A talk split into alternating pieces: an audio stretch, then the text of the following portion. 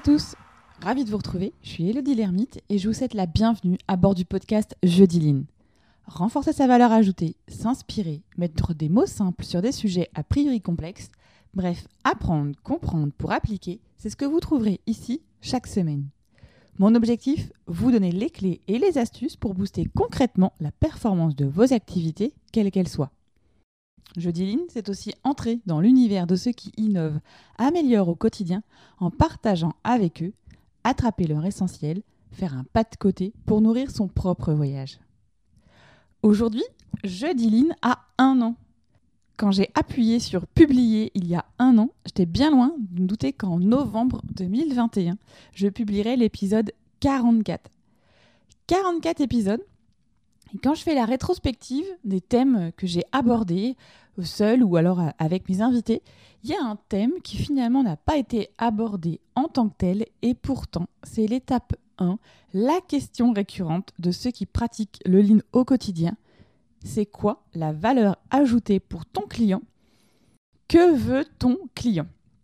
La voix du client, c'est ce que nous allons explorer ensemble aujourd'hui.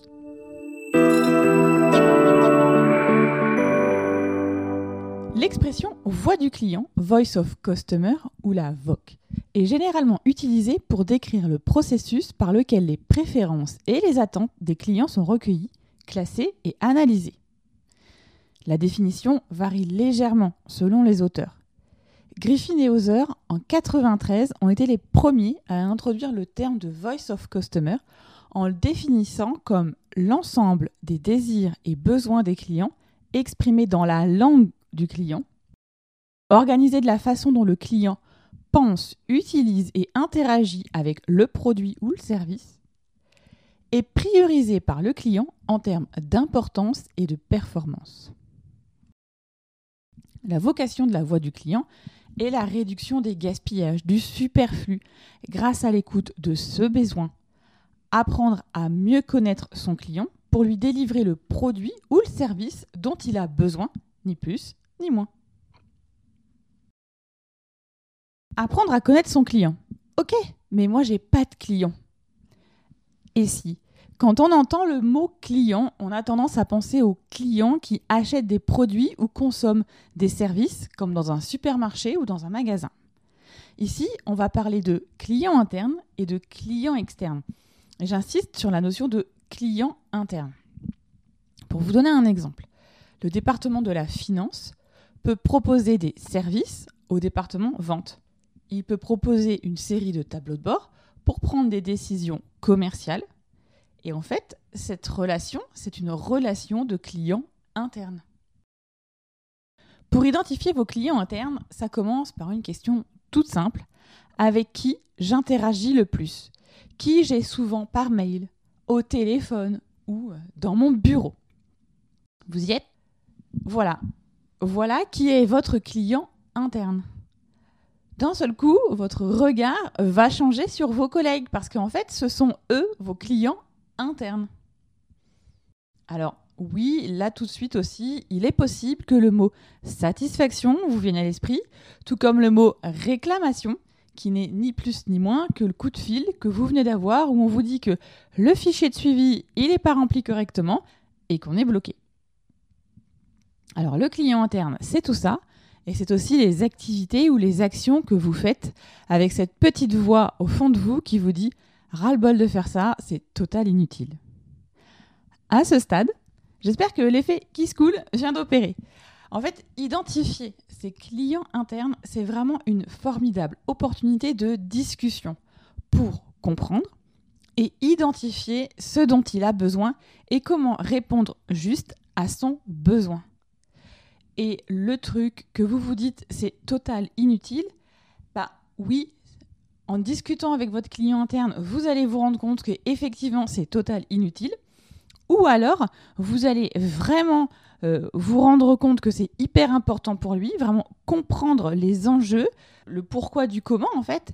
Et une fois que, vous avez partagé euh, ces éléments-là, forcément, ça fait plus de sens pour vous, pour votre équipe et quand vous le faites, vous savez pourquoi vous le faites concrètement dans son quotidien.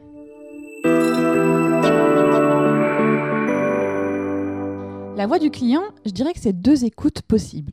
La première, c'est clarifier de quoi a besoin le client en cinq étapes. Ce qu'il veut, quand il le veut, où il le veut, comment il le veut et combien il en veut. Avec cette étape, vous allez cartographier le processus de travail nécessaire pour répondre aux besoins et vous allez pouvoir le comparer avec votre processus actuel, ce que vous faites actuellement.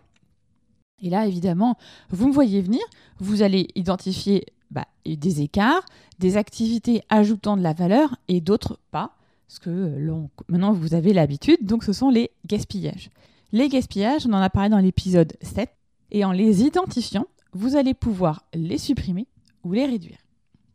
La deuxième écoute n'est possible qu'une fois la première réalisée, puisqu'elle va vous permettre de mesurer le niveau de satisfaction du client. Est-ce que le service que l'on fournit convient et aussi, est-ce que les besoins ont évolué? Parce que évidemment, il n'y a pas que vous, votre service, qui est dans une démarche d'amélioration continue. Les services annexes aussi, les services euh, en parallèle de vous, chacun à un moment remet en question euh, ses pratiques et euh, potentiellement améliore ou change des pratiques. Et c'est là que vous allez identifier en, en vous posant la question est-ce que ton besoin a changé, a évolué? Vous allez identifier que la donnée que vous transmettez pour qu'elle soit imprimée par exemple sur une étiquette, elle est devenue total inutile, dixit Paul de l'entrepôt, parce qu'en fait, on fait autrement depuis trois mois et qu'en fait, c'est carrément mieux. Et que la donnée euh, qui aujourd'hui, ben, elle est sur l'étiquette, on s'en sert plus du tout. Voilà. Questionner son client interne, c'est jamais une perte de temps, bien au contraire. Je suis pas en train de vous dire qu'il euh, faut questionner son client interne toutes les semaines, absolument pas. Une fois par an, deux fois par an, c'est largement suffisant parce qu'il existe des nombreuses relations clients dans une entreprise, c'est une relation finalement client-fournisseur et avoir ces discussions vraiment une fois par an, ça permet bah, de comprendre aussi et de communiquer aussi différemment. Et comme je vous le disais, il existe vraiment beaucoup de relations clients. Par exemple, le département marketing va fournir une série de campagnes pour le département vente pour améliorer les démarches commerciales. Forcément, le département vente va demander à la production de fournir plus de pièces en septembre, ainsi de suite, parce que il y a des enjeux et qu'il y a la notion de client-fournisseur qui se met en fonctionnement et la production, quand on va leur dire qu'il faut produire plus de pièces en septembre, la raison initiale, c'est parce que à la base, c'est pas le département euh, des ventes qui a fait une action, c'est le département marketing. Comprendre ces embranchements-là, ça permet aussi d'être dans une vision globale d'entreprise. Évidemment, que ce soit client interne ou client externe, la démarche est la même. Et pour définir le besoin ou évaluer la satisfaction, je ne saurais que vous inciter à aller à leur rencontre, à se rapprocher de ces clients, à aller les rencontrer. En d'autres termes, à aller sur le terrain, le Gemba. Le Gemba, quand on va faire un Gemba, une visite terrain, il y a vraiment trois éléments importants à avoir en tête. Le premier, l'idée c'est que chaque responsable, quel que soit son niveau, va aller euh, bah, dans l'atelier, dans le Gemba et s'impliquer dans euh, les discussions, dans euh, par exemple la recherche de gaspillage, de superflu. Ça, c'est vraiment à, chacun d'être vraiment moteur dans cette démarche. Le deuxième élément, demander pourquoi. Le principal objectif, c'est d'examiner la chaîne de valeur en détail et donc identifier des parties problématiques en ayant une communication active. Donc il faut donc être en mode écoute active parler très peu. J'insiste vraiment sur ce point, c'est poser des questions ouvertes et écouter la réponse. Laissez vraiment dérouler votre interlocuteur, vous raconter euh, les, difficultés qu'il va avoir, euh, et c'est là en fait que vous allez comprendre comment répondre au mieux aux besoins de votre client.